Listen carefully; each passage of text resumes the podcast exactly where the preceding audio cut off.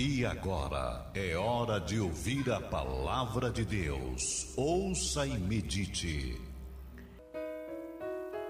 Meu querido amigo, meu caro irmão, a palavra de Deus no Evangelho segundo São Marcos, no capítulo de número 2, o versículo 22 diz assim: E ninguém põe vinho novo em vasos velhos. Do contrário, o vinho novo rompe os vasos velhos com suas paredes ressequidas e torna-se o vinho, derramando-o. E ainda, além disso, estragam-se os vasos velhos porque estão com suas paredes ressequidas. E aí perde-se o vaso e o vinho. Meu querido amigo, meu caro irmão, é de uma maneira muito clara e muito simples, mas que muitas das vezes nós queremos fazer de conta que não entendemos por que determinadas coisas estão acontecendo conosco. A palavra de Deus no livro de Gálatas diz: De Deus não se zomba, aquilo que o homem semear, isto ele ceifará.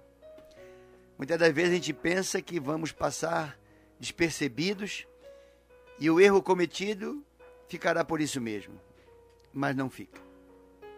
Pode até a justiça falhar, mas a mão de Deus só pode operar em favor daquele que está no firme cumprimento da sua vontade, segundo a sua palavra.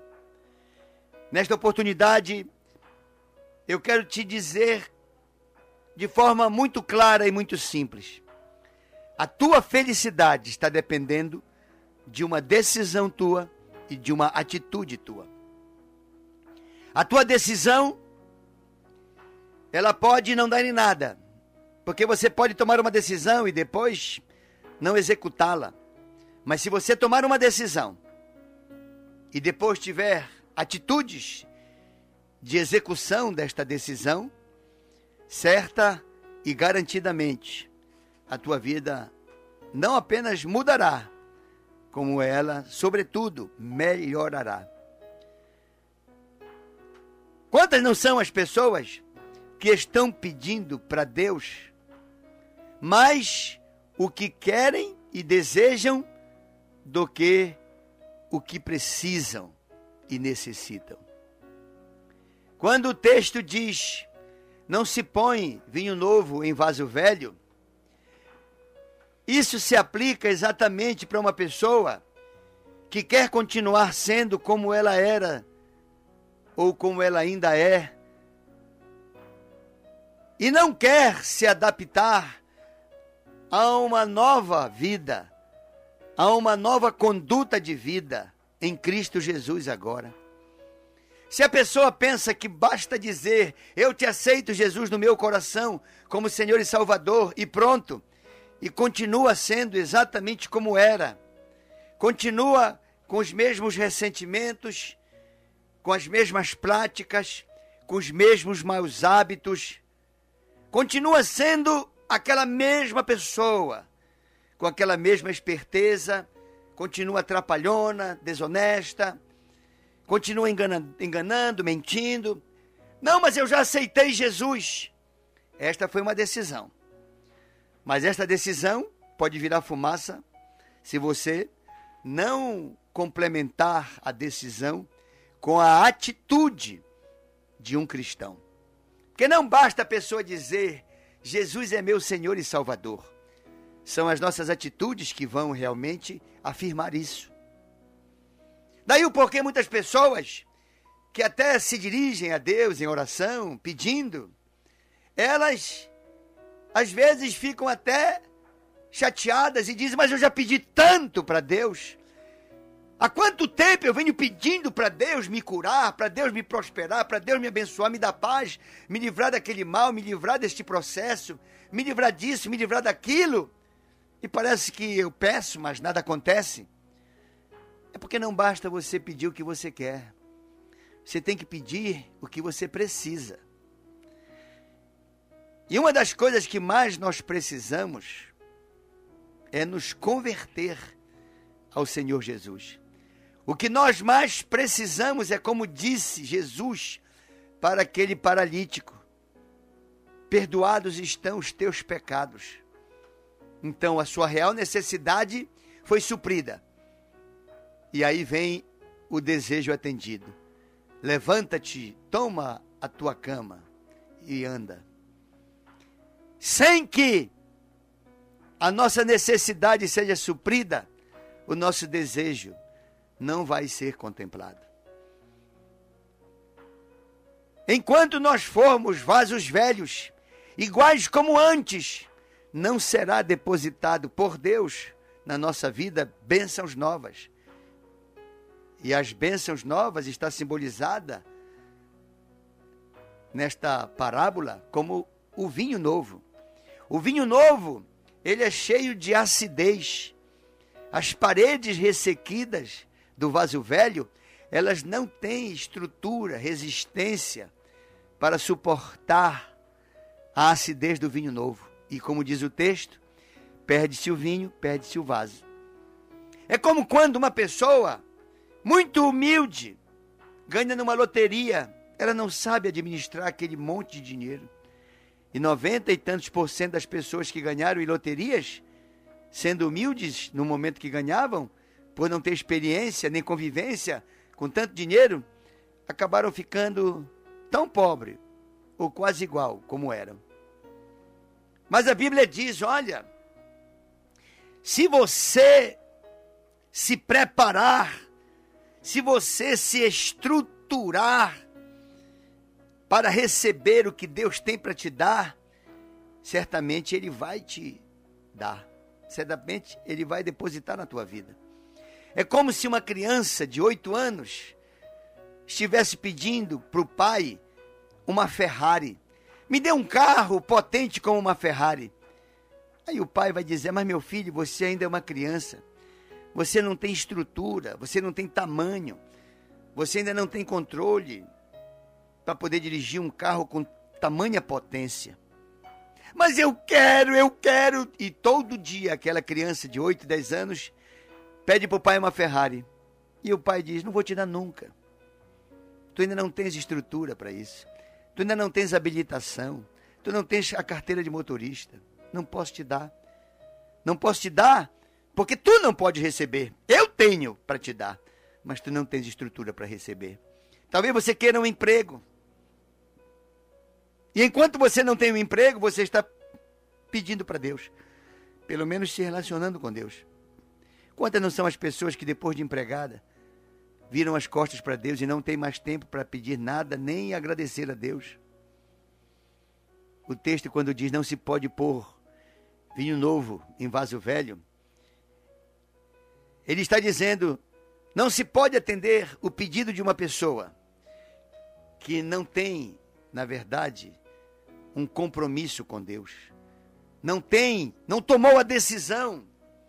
Quer os favores e os benefícios da fé, mas não querem os compromissos da fé. É como aquela pessoa que não trabalhou e quer ganhar. É como aquela pessoa que não plantou e quer colher. Não vai acontecer. Nesta oportunidade eu vim te dizer isso. Se você quiser Jesus na tua vida, você não vai ter só que ter a disciplina evangélica do Senhor Jesus. Você vai ter também as bênçãos do Senhor. Mas não adianta tentar inverter as coisas. Não adianta dizer, Senhor, primeiro me abençoa, depois eu me converto a ti.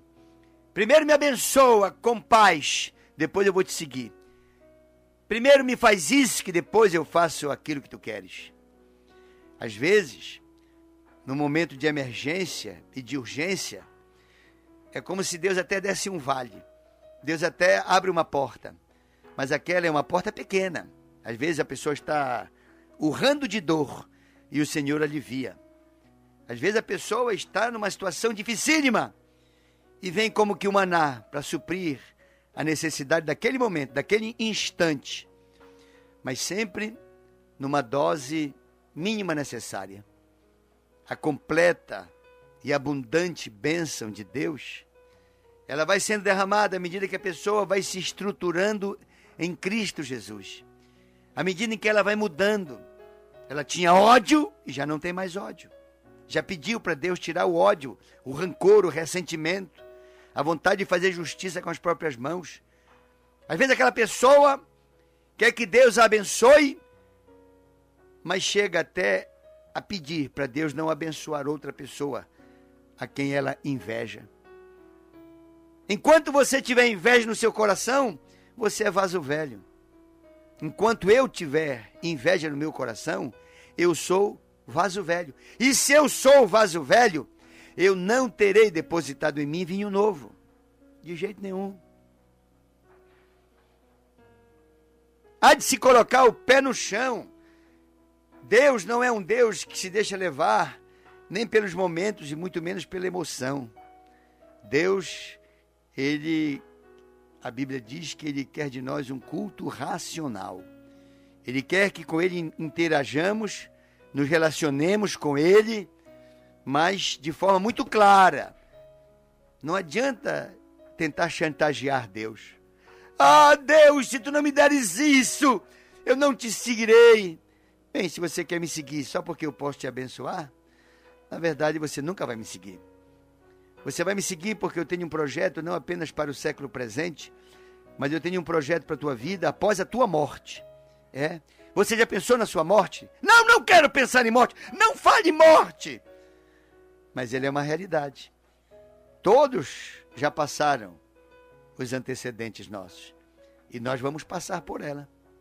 Todos vamos passar. O projeto de Deus para a nossa vida não é apenas para os dias que vamos viver aqui na terra vai além da vida presente, vai além da morte, a promessa de Deus.